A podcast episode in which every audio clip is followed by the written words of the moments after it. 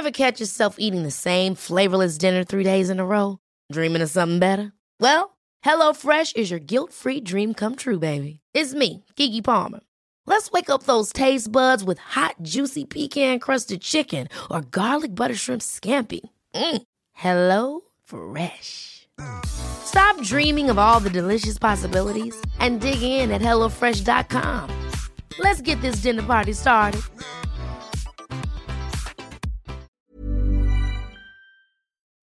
Escuchas, escuchas un podcast de Dixo. Escuchas Fuera de la caja con Macario Esquetino por Dixo, Dixo, la productora de podcast más importante en habla hispana.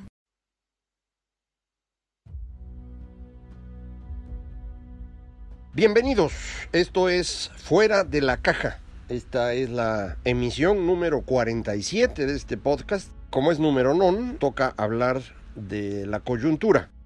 La situación económica no creo que requiera pues confirmación de mi parte, pero de cualquier manera déjeme darle algunos datos. Apareció el eh, viernes el dato del comportamiento de la industria de México durante el mes de mayo. El dato fue peor de lo que esperábamos, ya esperábamos que no fuera muy bueno, pero eh, resultó peor todavía de eh, lo que estábamos esperando eh, conocer fundamentalmente debido a que la construcción cae significativamente en términos anuales. La caída en la industria de la construcción es de 9%, que es un número grandote. Eh, la caída de la industria en su conjunto, también en términos anuales, es de 3.1%. Si lo mide uno contra el mes inmediato anterior, es decir, entre abril y mayo, cómo cambió la economía, pues es una caída de 2%. Entonces, como uno quiera verlo, la situación en la industria no fue buena durante mayo. Del mes de junio todavía tenemos muy poca información. La que es pública es, por ejemplo, la producción de petróleo. No conocemos el dato oficial del mes de junio, pero casi a fines del mes el eh, director general de Pemex presentó eh, en alguna de las mañaneras cómo iba la producción hasta prácticamente el día 20 o 21 de junio y estábamos hablando de una eh, producción similar a la de mayo. Entonces digamos que prácticamente está igual, no creo que mejore mucho, no creo que empeore. Entonces estamos hablando de la misma producción que es arribita de 1.600.000 barriles al día, eh, que pues es una caída muy significativa contra el máximo de producción ocurrido hace 15 años, pero en cualquier caso comparado con el año anterior estamos hablando de caídas del 8%. Entonces digamos que sigue a ese ritmo durante el mes eh, de junio. El otro dato que tenemos es la producción de, de vehículos. En el mes de, de, mayo, la producción de vehículos había caído 1.5%. Con todo y eso, la industria de material de transporte, que incluye vehículos, pero también autopartes, alcanzó a crecer, crece 3% pero para el mes de junio eh, la producción de vehículos ya cayó 4.5%. No sé todavía cómo esté eh, todo la industria del transporte o de material de transporte. Eso lo sabremos dentro de prácticamente un mes, eh, pero pues todo apuntaría a que no es un desempeño espectacular al contrario, más bien rondando el cero, digamos, eh, por ponerlo de manera optimista. La otra actividad industrial dentro de manufacturas que ha estado creciendo fuerte es la producción de equipo electrónico, computadoras, instrumentos de medición, instrumentos ópticos, etcétera. Ojalá y siga creciendo, de esa no tengo mayor información, eh, es chiquita comparativamente con eh, vehículos. Y finalmente en materia de construcción tampoco tenemos información, salvo anecdótica platicado con gente que se dedica a esto y me comentan que junio fue el peor mes en mucho tiempo, es decir, peor que mayo. No le puedo garantizar que eh, así sea el dato, es simplemente platicar con personas que se dedican a esto. Y tengo el sesgo de que pues las personas con quienes platico tienen pues parte de su actividad en la Ciudad de México en donde la construcción ha caído no solo por cuestión económica sino también por medidas administrativas del gobierno de la ciudad. La jefa de gobierno la señora Sheinbaum decidió eh, cancelar todos los permisos de construcción de obras grandes y, y esto ha detenido significativamente en la ciudad la construcción. Eh, lo que me dicen eh, los constructores con los que he hablado es que el fenómeno es igual en Estado de México, aunque ahí no hay trabas administrativas, simplemente no pueden vender. entonces,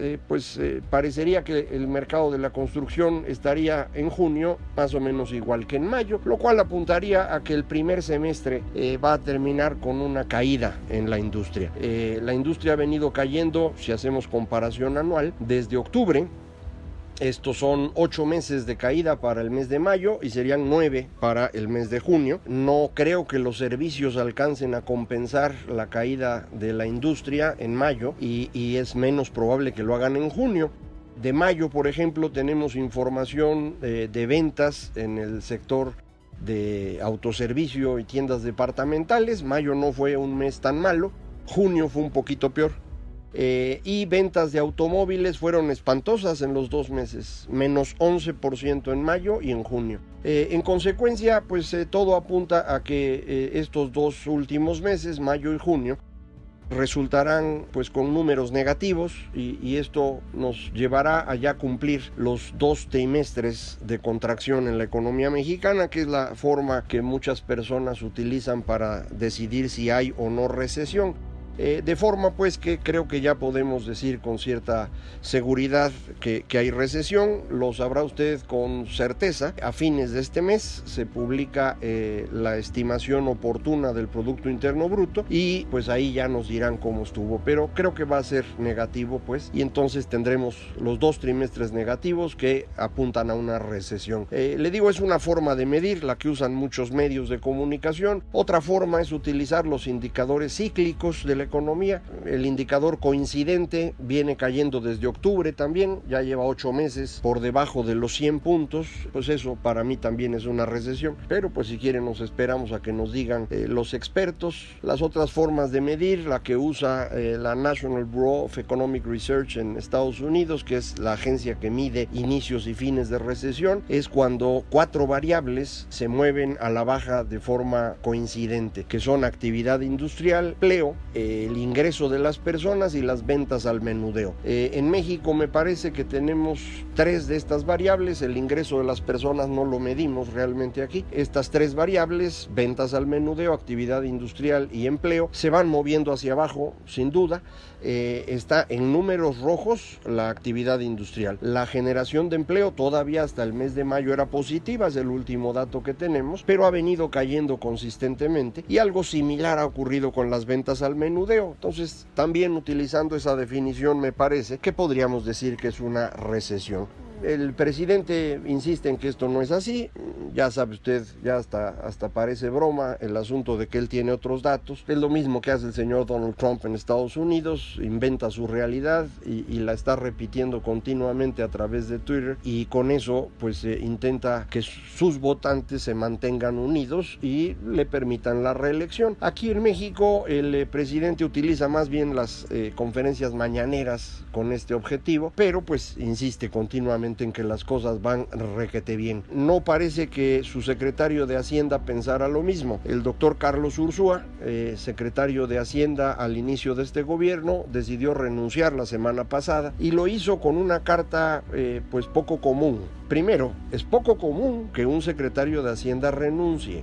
En los últimos 30 años prácticamente ningún secretario de Hacienda había renunciado si no es que iba al Banco de México o iba a competir en la carrera presidencial. El único caso que no cumple estos eh, requisitos, digámoslo así, es eh, la salida de Jaime Serra como resultado de esta devaluación mal hecha del 19 de diciembre de 1994 que todos conocemos como el error de diciembre. Al día de hoy no sabemos si la decisión de devaluar fue suya o del presidente Cedillo, porque en ese entonces así funcionaban las cosas, pero pues él asumió el costo y eh, se retiró pues renunciando prácticamente desde Nueva York, no estaba ni siquiera en México cuando anunció que se iba. Eh, el caso de Ursúa es distinto eh, porque no es que se le atribuya un error específico, sino que él aventó las... Eh, las cosas y dijo, pues yo me voy porque en este gobierno las decisiones se toman sin sustento, hay la imposición de personal sin calificación por personas que tienen intereses de por medio y bueno, pues frente a eso yo prefiero retirarme.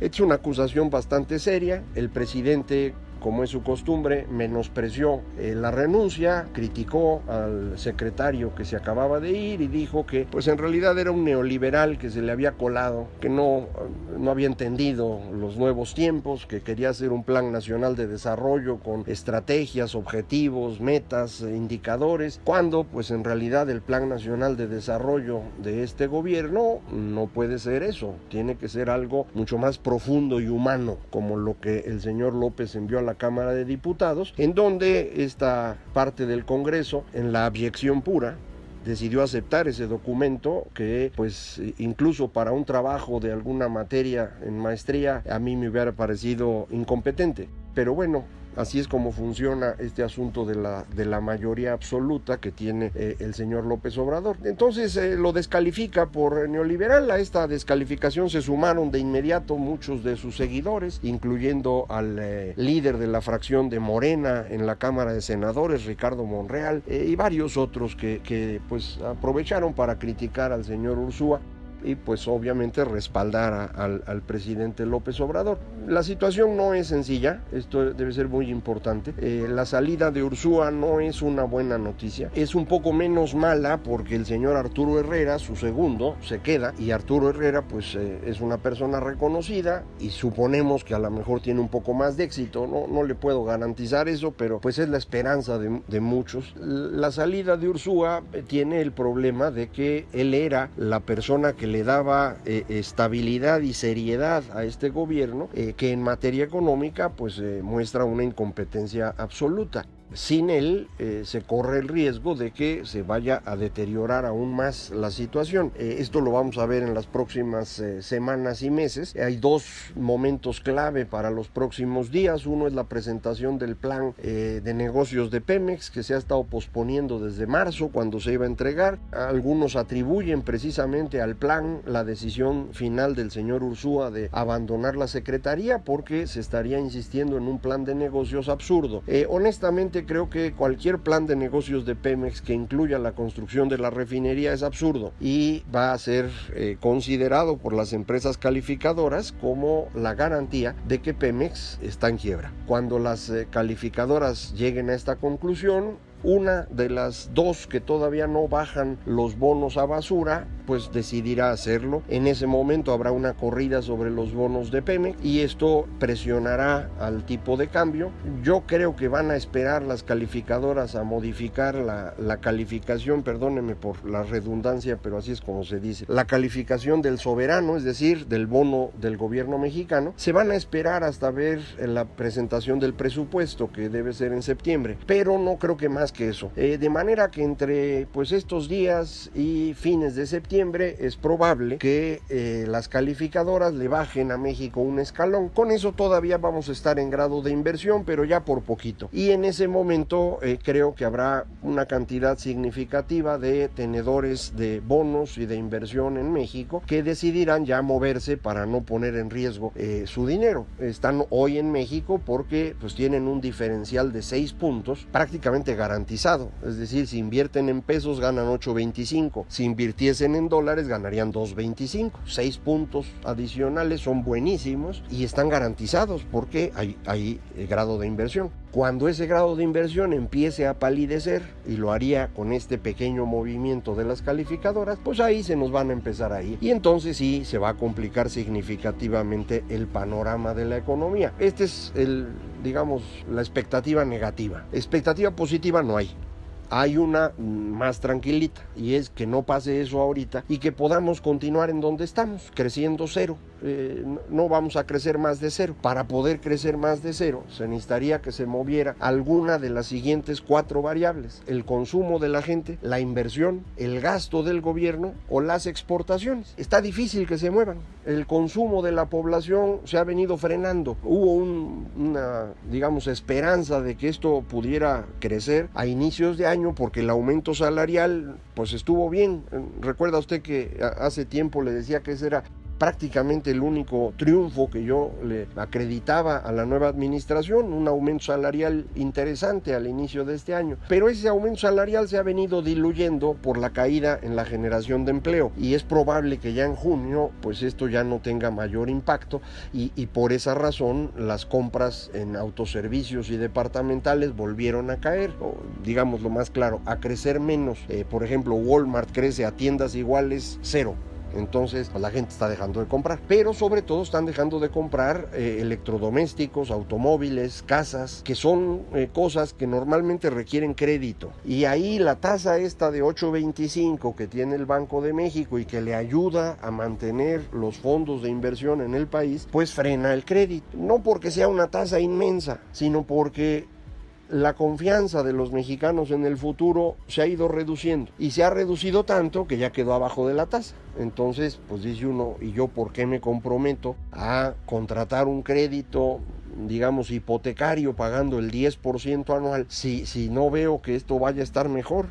Y, y, si voy a comprar un auto y el crédito es al 12 o al 14% para un carrito, pues igual y no vale la pena porque yo no sé si, si voy a recuperar la inversión, suponga que lo quería comprar para poner un Uber o un taxi o algo así. Entonces, eh, la, este, este consumo no, no está creciendo y por eso los números no funcionan. En la inversión nos pasa lo mismo, no hay confianza y yo creo que esta confianza se perdió de manera definitiva e irrecuperable con la cancelación de la construcción del aeropuerto. Algunos colegas insisten en que estoy equivocado. Yo francamente creo que cuando un gobierno falta a su palabra en una obra que era la más grande en décadas en este país y, y, en este momento la más grande en América Latina, pues puede faltar la palabra en cualquier cosa. Entonces, ¿cómo tener confianza en un gobierno así? Por eso, pues no estamos teniendo inversión. Usted me dirá, ah, pero si hay inversión de empresas extranjeras que están viniendo a producir autos, por ejemplo. Sí, sí, y ese es precisamente el motor de las exportaciones, que depende fundamentalmente lo que ocurra con nuestro cliente, que es Estados Unidos. Si esa economía funciona, pues podemos vender. No ha habido crecimiento eh, en venta de autos. Eh, lo que estuvimos vendiendo los últimos dos años fueron camionetas, eh, vehículos que se llaman camiones ligeros, pero autos en sí se ha ido bajando la, la exportación. Falta ver el proceso de transformación a autos eléctricos, cómo reacomoda las decisiones de producción de las empresas entre sus diversas plantas y cuánto nos toca a los mexicanos y cuánto a otros lugares. Entonces, yo creo es, es preocupante eh, apostarle a las exportaciones en este momento de transformación, sobre todo porque exportamos autos y los autos están cambiando de mercado de manera muy importante ahorita. Finalmente queda el gasto público, pero pues el gasto público no puede ser muy grande en México, el gobierno no tiene mucho dinero y este gobierno en particular es además inútil, ya es evidente, ¿no? Es decir, no han podido gastar en la primera mitad del año, eh, dudo que lo puedan hacer en el resto del año, corrieron a mucha gente que era la que sabía cómo tomar decisiones, no le encuentran por dónde, han pospuesto compras, eh, hemos tenido desabasto en combustible, en material eh, de salud, eh, en los libros de texto, un montón de problemas eh, asociados con la falta de capacidad. Entonces, eh, pues no hay ningún motor que pueda impulsar la economía mexicana, de forma que yo creo que el cero es lo que vamos a tener. Ese es, digamos, el escenario positivo. el negativo es que en el transcurso de las próximas semanas o meses, empiecen las calificadoras a poner un poquito más de atención en México y digan, le voy a bajar un escaloncito a México, todavía dentro de grado de inversión, pero ya en el último. Y ahí, insisto, vamos a ver cómo eh, actúan los fondos de inversión, pero tengo la impresión que muchos de ellos van a decidir marcharse a algún otro lugar y eso eh, va a poner al peso en una situación difícil y eso pues le va a costar al presidente que ha estado insistiendo que Así es como hay que medirlo a él. Dice, la economía no crece, pero no importa porque el peso está fuerte y eso no lo quieren decir. Pues no es que no lo queramos decir, es que pues está fuerte por los seis puntotes que les estamos regalando y porque el grado de inversión todavía está ahí. Vamos a ver qué pasa en el futuro. No le quiero amargar más, ya fue suficiente.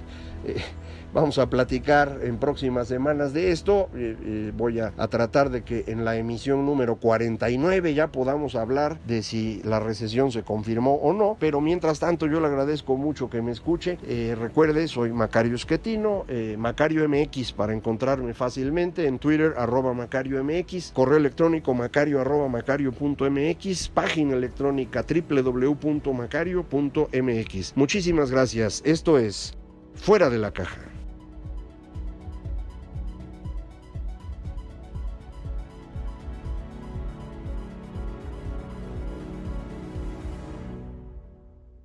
Dixo presentó Fuera de la caja con Macario Esquetino.